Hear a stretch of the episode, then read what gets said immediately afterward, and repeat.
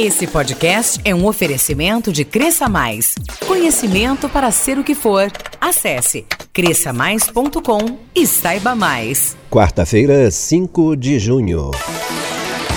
Juliano Cornélio comenta negócios e desenvolvimento regional no sul de Minas, os empreendimentos realizados por mulheres. Cefete Minas abre 510 vagas para o segundo semestre pelo SISU. Prêmio Sebrae Prefeito Empreendedor. Três cidades da região estão na final nacional. Os fatos locais e regionais com explicações precisas e interpretações equilibradas na construção do conhecimento. Agora na Van, Conexão Vanguarda. Conexão Vanguarda. Produção e apresentação, Rodolfo de Souza. Olá, muito bom dia. Estamos juntos mais uma vez aqui na Van FM com o melhor de Varginha e do sul de Minas, de segunda a sexta neste horário e em quatro boletins de um minuto durante a programação de manhã às nove, à tarde às duas, quatro e seis horas. Você fala com a gente em nossos perfis oficiais no Facebook e Twitter, em arroba Conexão Vanguarda, onde também é possível ouvir na íntegra em podcast o programa de hoje. É jornalismo na construção do conhecimento. O Cefet Minas abriu 510 vagas para o segundo semestre pelo SISU, as inscrições começaram ontem e vão até sexta, agora dia 7. Já no dia 10 será possível conhecer o resultado da seleção unificada. As 510 vagas estão distribuídas entre as unidades de Belo Horizonte, Curvelo, Leopoldina, Nepomuceno e Varginha. Pode se candidatar quem fez o Enem, o Exame Nacional do Ensino Médio, em 2018 e tenha obtido pelo menos 500 pontos na redação e 450 pontos em cada uma das provas objetivas. O SISU é o Sistema Unificado do Ministério da Educação, por meio do qual instituições públicas de educação superior oferecem vagas a estudantes com base nas notas obtidas no Enem. Aqui em Varginha, as vagas são para engenharia civil. O edital com todos os cursos das outras unidades e as inscrições estão disponíveis no site do Cefet Minas. Mulheres estão empreendendo mais que os homens, são mais organizadas, pagam em dia, empreendem por necessidade e, apesar disso, pagam juros mais altos. No Conexão Vanguarda, a análise do especialista. É hora do comentário semanal de Juliano Cornélio, consultor de negócios e desenvolvimento regional. Olá. Em recente estudo apresentado pela Unidade de Inteligência e Estratégia eh, do Sebrae Nacional, é, chama atenção aos indicadores que identificam o perfil da mulher empreendedora no Brasil. Né? E ao analisar esse estudo, alguns tópicos relevantes foram apresentados né, neste conteúdo e traz aí realmente como é o cenário do, do empreendedorismo feminino e principalmente né, os seus desafios no Brasil. Para ter uma ideia, em 2018, né, o Brasil eh, teve a sétima maior proporção de mulheres nos empreendedores iniciais, ou seja, isso dentre 49 países, nós ocupamos a sétima posição. Isso significa que o empreendedorismo e a geração de novos negócios né, entre os países pesquisados ainda o Brasil se encontra entre os 10 maiores. Por outro lado, né, é, o que me chama muito atenção é que ainda o empreendedorismo, nesta proporção de negócio, é, vem sendo por necessidade. E esse maior grupo é, está nas mulheres, né, ou seja, cerca de 44% é, contra 32% no caso dos homens. Talvez isso se dê em função é, das altas taxas de desemprego dos últimos três anos, né? essas questões políticas, econômicas, e que vem estimulando as mulheres a ajudarem na renda familiar.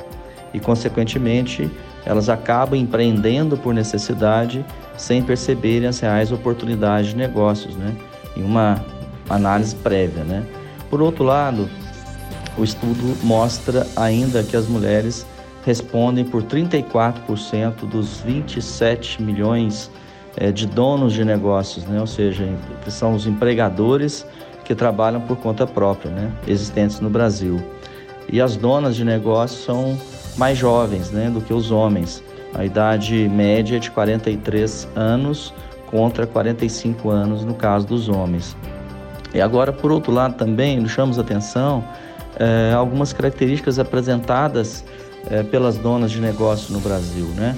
Elas têm maior escolaridade, ou seja, 16% maior do que os homens. As donas de negócio são cada vez mais chefes de domicílio, em torno de 45%. Elas também, em sua maioria, têm apenas um trabalho, aí representa 96% em sua maioria, né, eh, não há dois anos ou mais no trabalho atual, ou seja, 75%, é, e cerca de dois terços das mulheres donas de negócio trabalha sem CNPJ. É, poucas têm sócios e quando tem o número de sócios é baixo, né?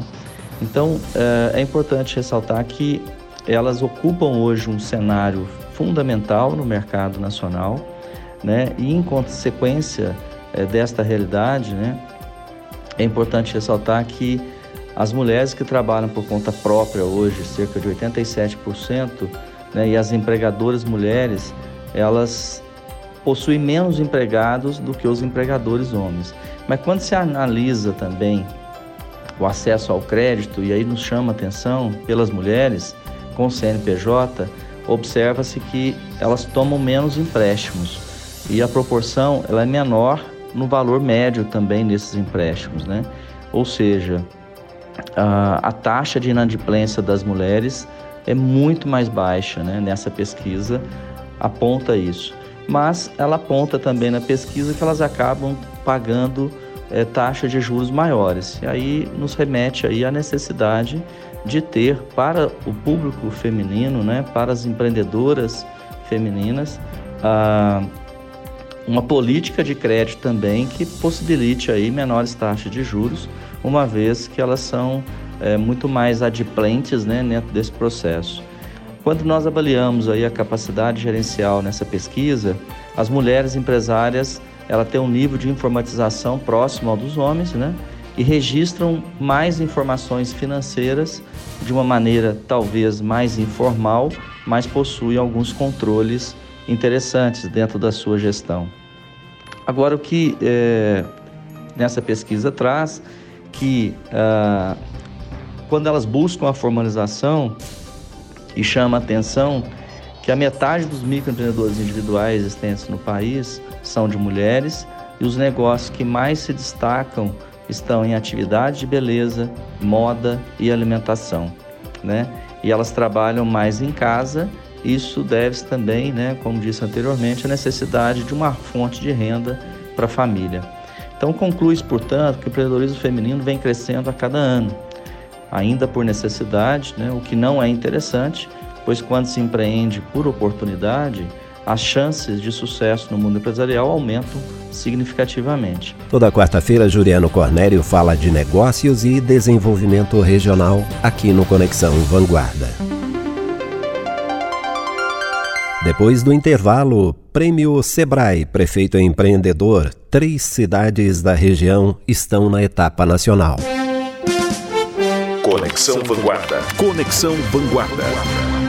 Volta já. Investir em capacitações e cursos é um grande diferencial para você e sua equipe.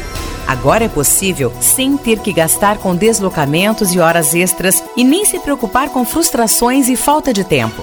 Na cresçamais.com, você tem o melhor do conhecimento em vendas, marketing, desenvolvimento pessoal, criatividade, inovação e conteúdos específicos. Tudo na palma da mão. Acesse cresçamais.com e saiba mais.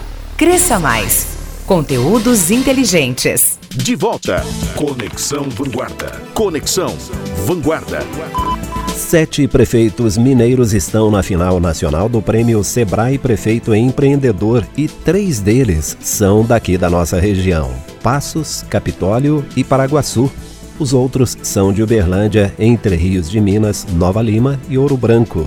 Os projetos mineiros estão entre os 160 trabalhos selecionados e os vencedores nacionais serão conhecidos hoje em Brasília. O prêmio Sebrae Prefeito Empreendedor tem o objetivo de incentivar gestores públicos a modernizarem a administração dos municípios oferecendo condições para que os pequenos negócios, ou seja, 99% das empresas brasileiras tenham cada vez mais acesso ao mercado, à inovação e ao crédito. Os finalistas daqui da nossa região são José Tibúcio do Prado Neto, de Paraguaçu, na categoria Inovação e Sustentabilidade. Carlos Renato Lima Reis, de Passos, na categoria Empreendedorismo na Escola e José Eduardo Terra Valori, de Capitólio, em duas categorias: Cooperação Intermunicipal para o Desenvolvimento Econômico e Desburocratização e Implementação da Rede Simples. A décima edição do prêmio recebeu inscrições de 1.160 projetos em todo o país. Aqui em Minas, foram 100 projetos inscritos, 96 habilitados,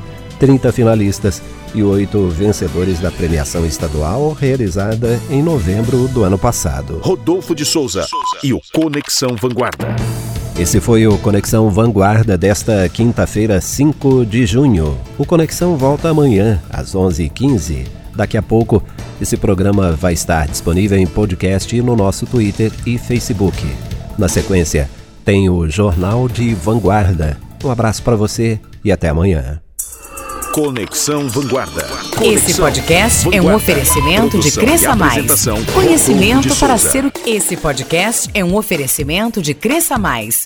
Conhecimento para Investir ser em capacitações e cursos é um grande diferencial para você e sua equipe. Mais. Investir em capacitações e cursos é um grande diferencial para você e sua equipe. Agora é possível sem ter que gastar com deslocamentos e horas extras e nem se preocupar com frustrações e falta de tempo.